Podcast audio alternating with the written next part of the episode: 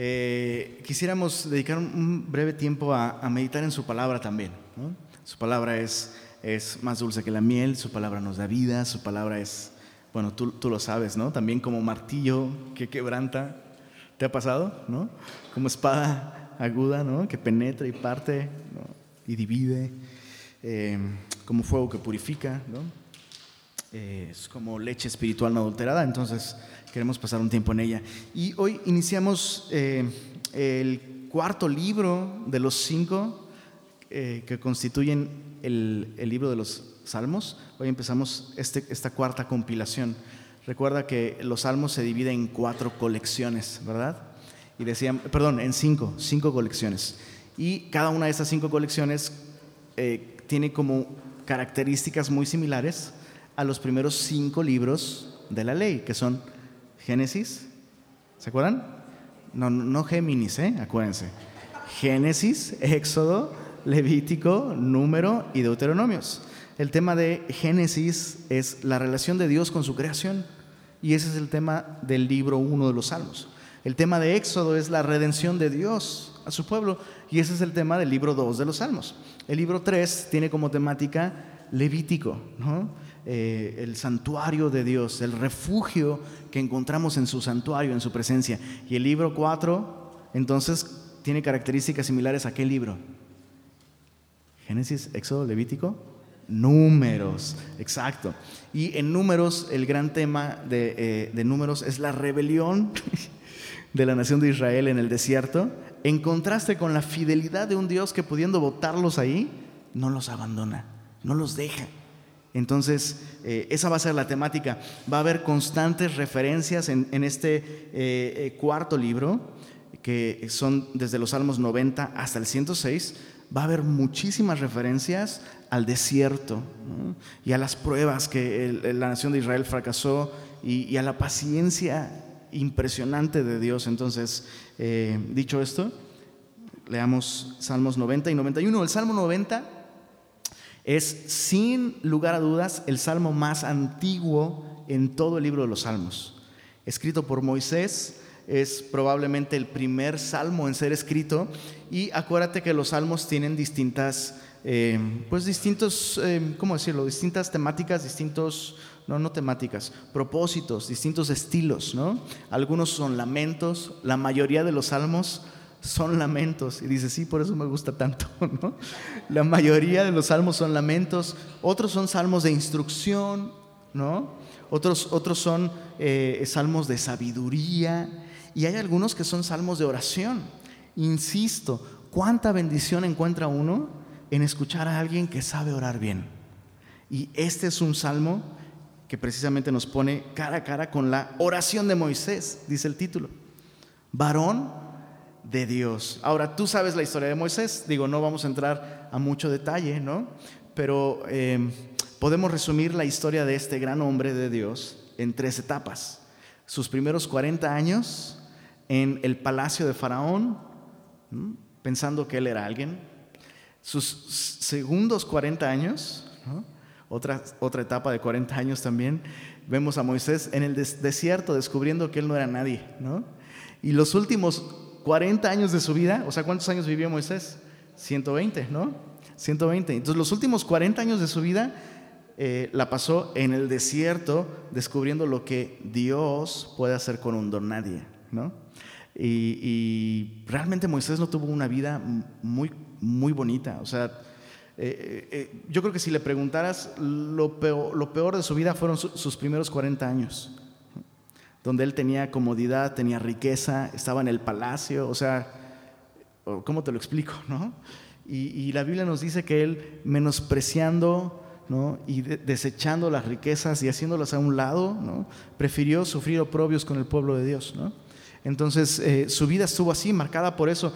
Y, y lo increíble es que a pesar de ese servicio, él estuvo dispuesto a ser usado por Dios para bendecir a su pueblo. El pueblo nunca, nunca nunca se lo agradeció. Y él no lo hizo por eso tampoco, ¿no? Lo hizo para servir al Señor. Pero lo que quiero decir es que no tuvo una vida cómoda, no, no tuvo una vida linda, realmente. Sin embargo, aprendió lecciones muy importantes y esta oración nos deja ver precisamente esto. Probablemente este Salmo 90 es una oración que nace después de lo sucedido en Cades Barnea. Puedes apuntar ahí números 13 y 14. Eh, acuérdate, números es un libro de la Biblia, no nada más pongas 13 y 14, sino, ¿no? Pon números 13 y 14.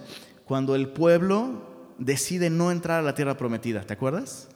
Deciden no entrar y como resultado de eso, Dios dice, pues van a vagar 40 años en el desierto. Rájale. Entonces, imagínate Moisés diciendo, no, pues mis últimos 40 años de vida van a ser en el desierto. Qué desesperación, pero mira, mira su oración.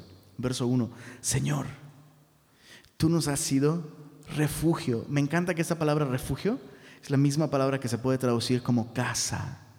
Señor, tú nos, tú nos has sido casa. Tú nos has sido refugio, nuestro hogar, el lugar donde vamos a refugiarnos de generación en generación, antes que naciesen los montes y formases la tierra y el mundo, desde el siglo y hasta el siglo, tú eres Dios. Lo primero que aprendemos en, en la oración de Moisés es que Moisés entiende que aun si estuviese en la tierra prometida, este mundo no tiene una morada para él. El descanso de, de Moisés se encuentra en Dios. Su verdadero hogar, su verdadera habitación no se encuentra en este mundo, sino se encuentra en la persona de aquel ser magnífico al que adora, Dios, el creador de todas las cosas. Y, Moisés dice esto dimensionando quién es su refugio, ¿no? Es aquel que antes de que naciesen los montes, es aquel que antes de que formara la tierra y el mundo, aquel que desde el siglo, eternidad en el pasado, y hasta el siglo, eternidad hacia el futuro, Él es Dios. Él no cambia.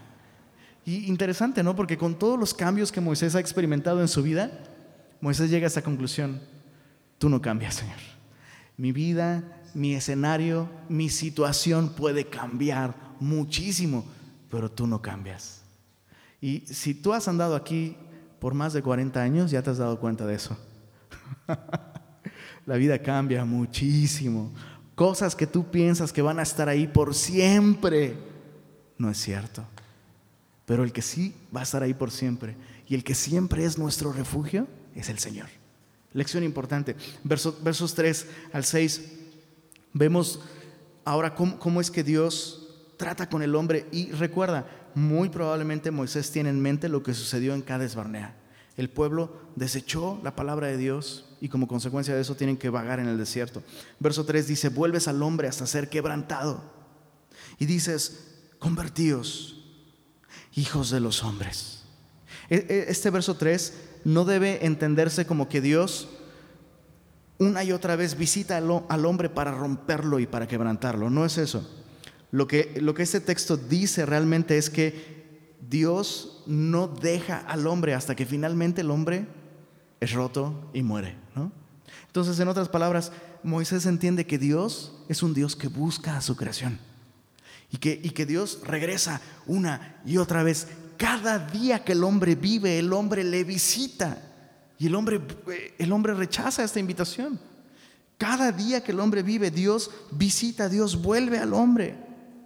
Hasta el último día que el hombre vive, Dios le visita con un mensaje, convertíos, vuélvanse, hijos de los hombres, porque mil años delante de tus ojos son como el día de ayer. ¿Qué pasó? Y como una de las vigilias de la noche. Las vigilias se dividían en periodos de cuatro horas cada una. No es nada. No es absolutamente nada. Excepto para tu hijo de un año probablemente, ¿no? Cuatro horas es una eternidad. Y eso es precisamente lo que Moisés está ilustrando aquí. Nosotros podríamos pensar que tenemos mucho tiempo. O sea, piensa en esto, ¿no? Moisés está pensando en esta, en esta generación de de gente joven, ¿no? Rechazando al Señor. No, ¿cómo Dios nos manda allá? Pues Dios no hizo bien las cuentas. Nosotros ya mandamos a nuestros espías. Es una mala idea lo que Dios nos llama a hacer. Y, estos hombres, con su desobediencia, con su incredulidad, lo que están haciendo es desperdiciar 40 años de su vida. Y todos ellos van a morir en el desierto. Y Moisés, mientras ora, dice, oh, si pudiéramos tener la perspectiva que tú tienes, Señor. Si pudiéramos dejar de vivir como si viviéramos por la eternidad y para siempre. Si pudiéramos comenzar a vivir con esta perspectiva de que e, e, el hombre es como una de las vigilias de la noche, como el día de ayer que ya pasó y no volverá. O sea, las oportunidades que tú y yo tenemos de confiar en Dios, de amar a Dios, de servir a Dios, no las volveremos a recibir nunca más. Cada oportunidad que hemos dejado pasar, ya se fue. Sus misericordias son nuevas. Cada día, eso es cierto. Pero yo no soy nuevo cada día, bro. y tú tampoco. tú tampoco. Dice el verso, verso 5, los arrebatas como con torrente de aguas son como sueño, como la hierba que crece en la mañana. En la mañana florece y crece, a la tarde es cortada y se seca. Yo, yo no había visto esto hasta que llegué a Monterrey, en Tasco, de donde soy originario. no se ve mucho este fenómeno, pero es impresionante cómo eh, salieron unas, unas florecitas en, en, en, nuestro jardín, en el jardín de nuestra casa, y eh, las notamos un día, así de la noche a la mañana salieron florecitas blancas, así chiquitas, bonitas, preciosas, ¿no? Y, las vimos un día, mi hija las vio, y al día siguiente ya no estaban. Y me acordé de este salmo y yo, ¡ay, es bíblico, hija! ¿no? Me acordé de este salmo. Es así, es así. Hace como tres meses más o menos falleció esta chica Mary ¿Se acuerdan de la vocalista de Roxette? ¿Alguien, se acuerda? Sí, alguien por allá. Ay, no me digan que... Ay, por favor, pues si tampoco soy tan rufles, no manchen su vida. La de Roxette, she's got the look. ¿No? ¿No? Sí, ah, algunas ya, algunas ya.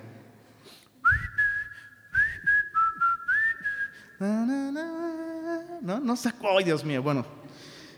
El punto, el punto es que la última vez que yo había sabido algo de ella, pues era cuando había sacado su último video de Roxette y ni siquiera era el más reciente.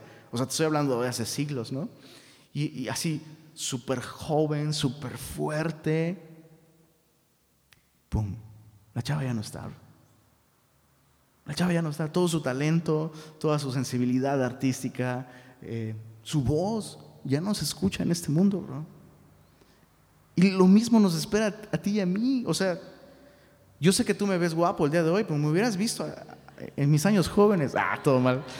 No, bro, neta, te lo juro, te lo juro. ¿Sabes qué? El, otro día le decía a mi esposa, y mi esposa ya me está moneando la cabeza, perdón, mi amor. Por lo menos no estoy mintiendo, mamita. Me está mandando, espero que sean besos lo que me estás mandando, cariño. Yo nomás veo una mano así. Perdón. Y justo, justo meditaba, estábamos, pues mi hija está en esa etapa en la que le gusta ver fotos de, sus papás cuando eran jóvenes, ¿no? Entonces las saca todo el tiempo y nos las restrega en nuestra cara, ¿no? Así horrible. Y este. Y, yo estaba, estaba viendo nuestras fotos así de, jóvenes y, y, yo recuerdo esa, esa etapa en mi juventud. O sea, veo a varios, por allá, veo varios jóvenes allá atrás, ahí también, aquí veo jóvenes, vistos jovencitos casados, no sé cómo le hicieron, si los veo recién salidos del kinder casi casi.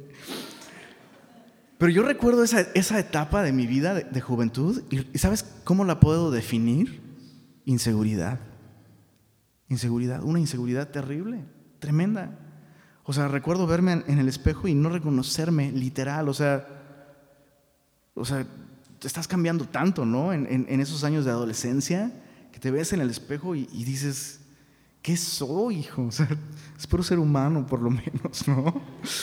Y, pero esa es tu perspectiva cuando pasas por ahí, ¿no? Y, te ves y te comparas, ¿no? Con, otros, o a veces con gente mayor, ¿no? Que admiras, ¿no? Y, estás como completamente inconforme contigo mismo. Y, el día de hoy veo esas fotos de, de cuando era joven y yo digo, o sea, ¿cuál inseguridad? O sea, Dios, Dios, ha, bañado de belleza a la juventud. De, verdad, y yo quisiera recalcarle eso a aquellos que son jóvenes todavía. Dios los hizo hermosos, hermosos, hermosos. son tan bellos. Pero escucha esto, no, no me refiero solo a esa belleza de la, de la juventud, de la propia juventud. La propia juventud implica una belleza increíble. Pero las oportunidades que tu juventud representan son aún más hermosas. No desperdicies tu juventud. y, menos la desperdicies pensando en si eres bonito o no. O sea, bro, Dios te hizo hermoso. Eres un lienzo en blanco, llénalo de la gracia de Dios, llénalo de los propósitos de Dios. Encuentra tu identidad en Él. No pierdas tiempo persiguiendo tu identidad donde no te la pueden dar y con personas que ni ellos mismos saben quiénes son. Mira, el, impresionante, la, la perspectiva, ¿no? Flores hermosas que están en la mañana y en la tarde se han ido. En la tarde se han ido. O sea, mira lo que el pecado le hace a la, a la humanidad, mírame. Verso 6 dice, en la mañana florece y crece, a la tarde es cortada y se seca, porque con tu furor somos consumidos. Y no es, no es que Dios esté tan enojado que se deleita en destruir a las personas, no es eso. Lo que eso implica es que Dios no va a cambiar. Dios no va a cambiar.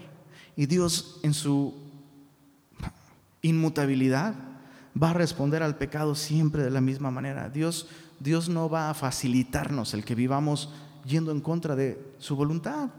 Dios, Dios no lo va a hacer. Entonces dice, con tu furor somos consumidos, con tu ira somos turbados. Pusiste nuestras maldades delante de ti, nuestros hierros, nuestros errores, nuestros desaciertos a la luz de tu rostro porque todos nuestros días declinan a causa de tu ira, acabamos nuestros años como un pensamiento. Cada vez más me sucede esto de que estoy pensando algo, ¿no? Y estoy bien clavado, ¿no? Bien clavado. Y digo, ahorita, no, le tengo que decir ahorita a mi esposa, ahorita, ahorita que se desocupe le voy a platicar, ¿no? Le voy a platicar, ¿qué le voy a platicar? se fue, bro. ¿Alguien dice amén? ¿A alguien le pasa? ¿Verdad? Hijo, de los 40 para arriba, te digo, bro, de los 40 para arriba ya fue, bro, ya fue, ya te llamabas, bro. Y nos da risa, pero eso es la vida del hombre.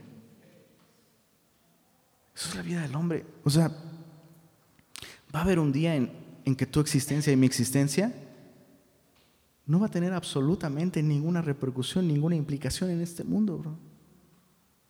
Puede tenerla en, los propósitos divinos y en el corazón de Dios, pero nosotros, o sea, bro, no vamos, o sea, ni siquiera nuestra memoria va a vivir por siempre. Ah, Mary, Mary, la de vocalista de Roxette.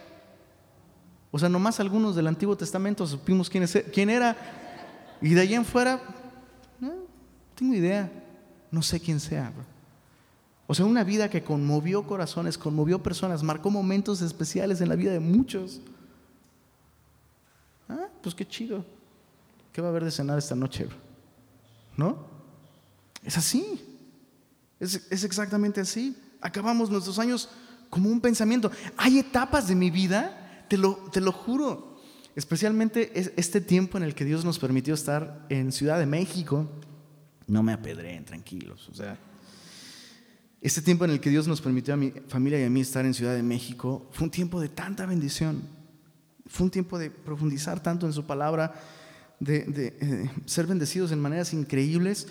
Y el día de hoy volteo, volteo hacia esa etapa y digo, ¿sí, sí pasó? O sea, ¿no lo soñé? es así, es así.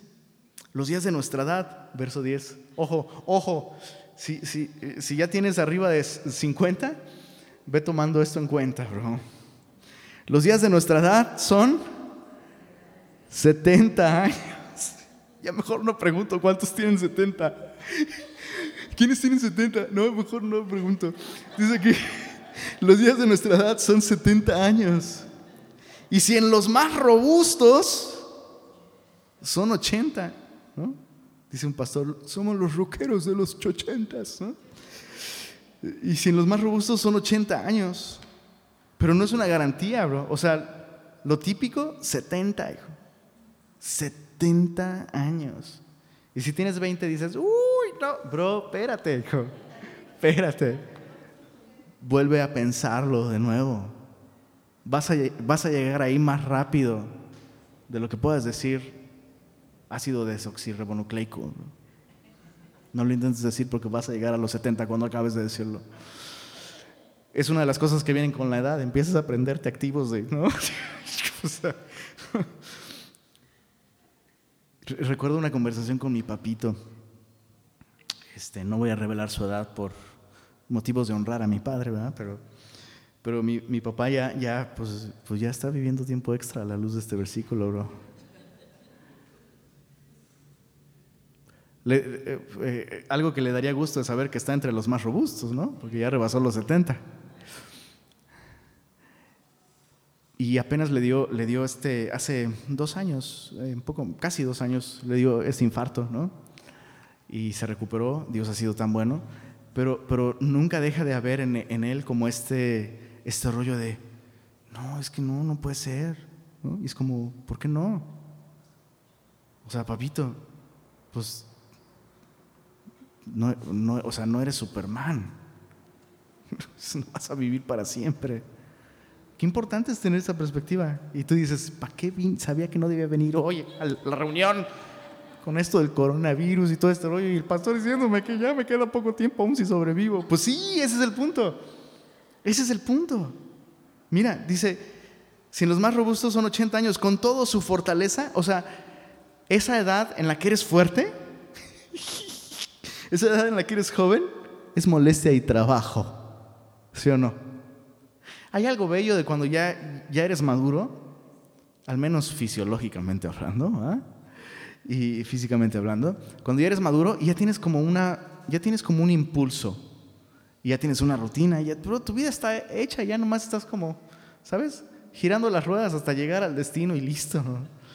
Pero e, esa edad en la que eres joven, yo, yo, la neta no quiero volver a esos años. O sea, está, está precioso eso de la juventud y todo, pero, pero es justo esto, es molestia y trabajo. Y luego de, o sea, discernir la voluntad de Dios para tu vida. ¿Se, acuerdan cuando, qué, vas a hacer?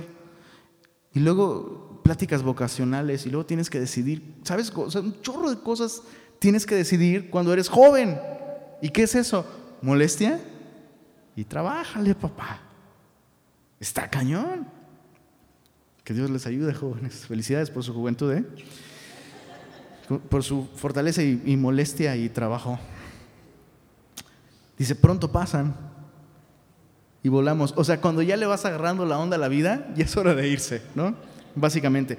¿Quién, ¿Quién, conoce, verso 11, el poder de tu ira y tu indignación, según que debes ser temido? ¿Por qué es importante que aprendamos a temer a Dios pronto? Porque del temor de Dios proviene la sabiduría.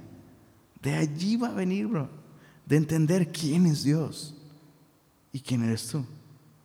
Tener una perspectiva correcta de por qué estás vivo.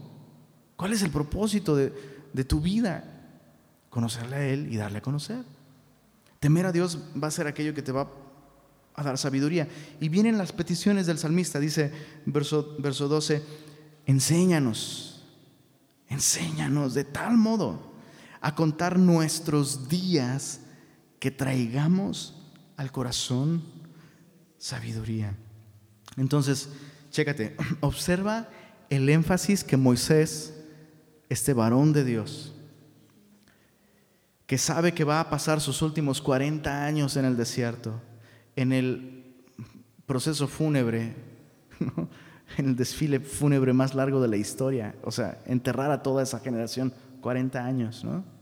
Fíjate el enfoque que este hombre tiene en los días. Chécate, verso 9, todos nuestros días declinan a causa de tu ira. Verso 10, los días de nuestra edad son 70 años. Verso 12, enséñanos de tal modo a contar nuestros días que traigamos al corazón sabiduría. Vuélvete, oh Jehová, ¿hasta cuándo? Y aplácate para con tus siervos. De mañana sácianos de tu misericordia y cantaremos y nos alegraremos todos nuestros días. Alégranos conforme a los días que nos afligiste y los años en que vimos el mal. Y nosotros medimos nuestra vida por años normalmente, ¿no? Por años, aún desde chiquitos, ¿no? Tres años, tres y medio, ¿no? Cuatro años, no, no, no, mamá, cuatro y medio, ¿no? Medimos por años. Ya cuando eres más grande, por décadas, ¿no? Y, y este hombre dice, enséñanos a contar nuestros días. Hacer que nuestros días cuenten es importante. Enséñanos a eso, Señor. hacer que el día de hoy cuente.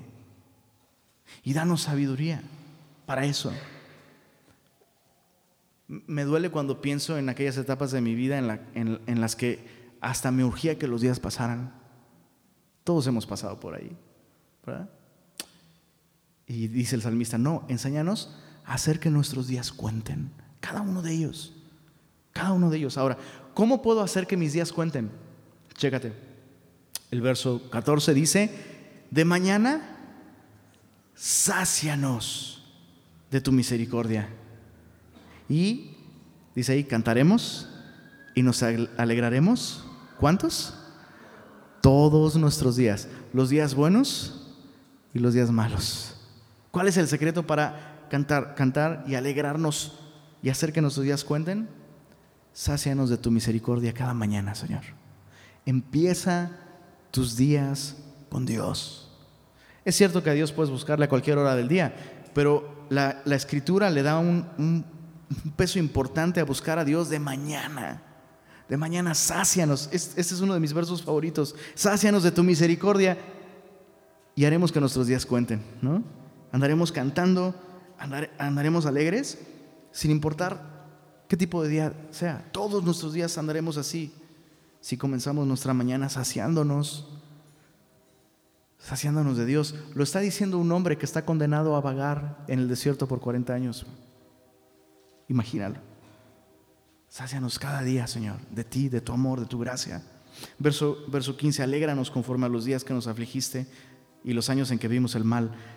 Y finalmente, verso 16 y 17 dice, aparezca en tus siervos tu obra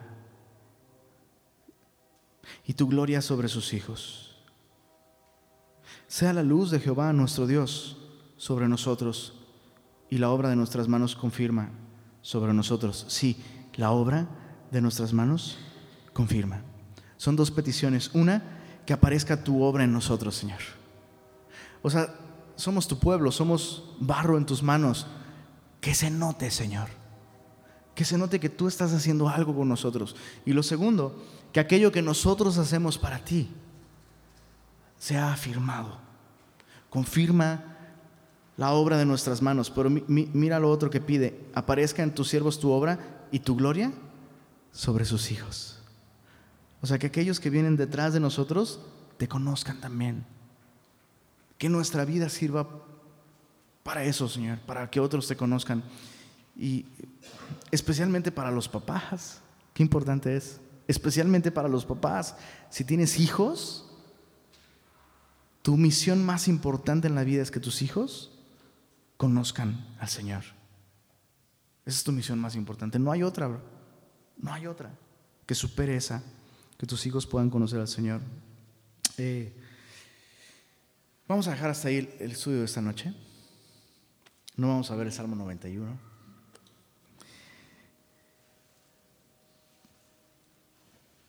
Y, vamos a celebrar la cena del Señor.